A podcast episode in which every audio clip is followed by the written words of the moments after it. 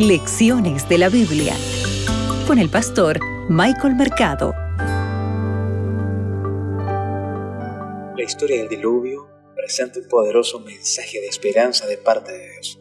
Soy Michael Mercado y esto es Lecciones de la Biblia. Para hoy, lunes 18 de abril, el suceso del diluvio. Abre tu Biblia, que juntos escucharemos la voz de Dios. Hoy meditaremos en Génesis, el capítulo 7, el versículo 2. El texto bíblico dice lo siguiente.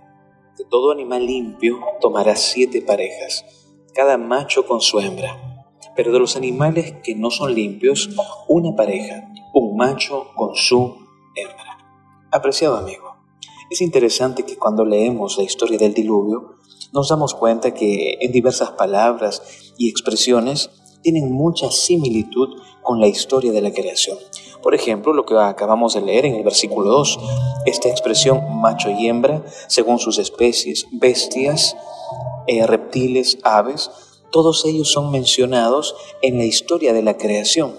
Incluso cuando se habla del aliento de espíritu de vida, que es presentado en el capítulo 7 del diluvio, también es presentado en la creación, en Génesis el capítulo 2, el versículo 7. Por lo tanto, apreciado amigo, recuerda esto. La historia del diluvio debe leerse también o debe entenderse como la historia de la creación. Deuteronomio 32, 39 nos tal vez nos puede ayudar un poco más a comprender esto, porque aquí se presentan, ¿verdad?, algunos ecos de los relatos de la creación, donde se presenta que el Dios que crea es el mismo Dios que destruye pero estos ecos también transmiten un mensaje de esperanza. Recuerda que el diluvio está destinado a ser una nueva creación a partir de las aguas, lo que lleva a una nueva existencia.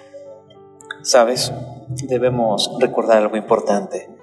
Los actos de obediencia de Noé son como los actos de la creación de Dios.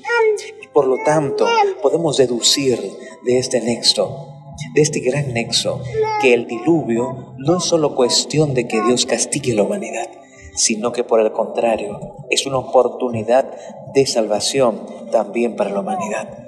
Tal vez podemos recordar Apocalipsis 21.1 y cotejarlo con lo que se menciona en Isaías 65.17.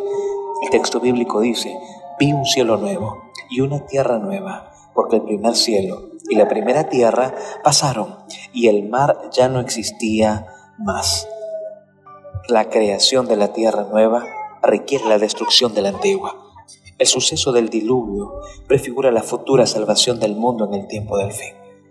Recuerda, el suceso del diluvio presenta un mensaje de esperanza y salvación para todos los que desean obedecer y creer en Dios. Que Dios pueda acompañarte hoy.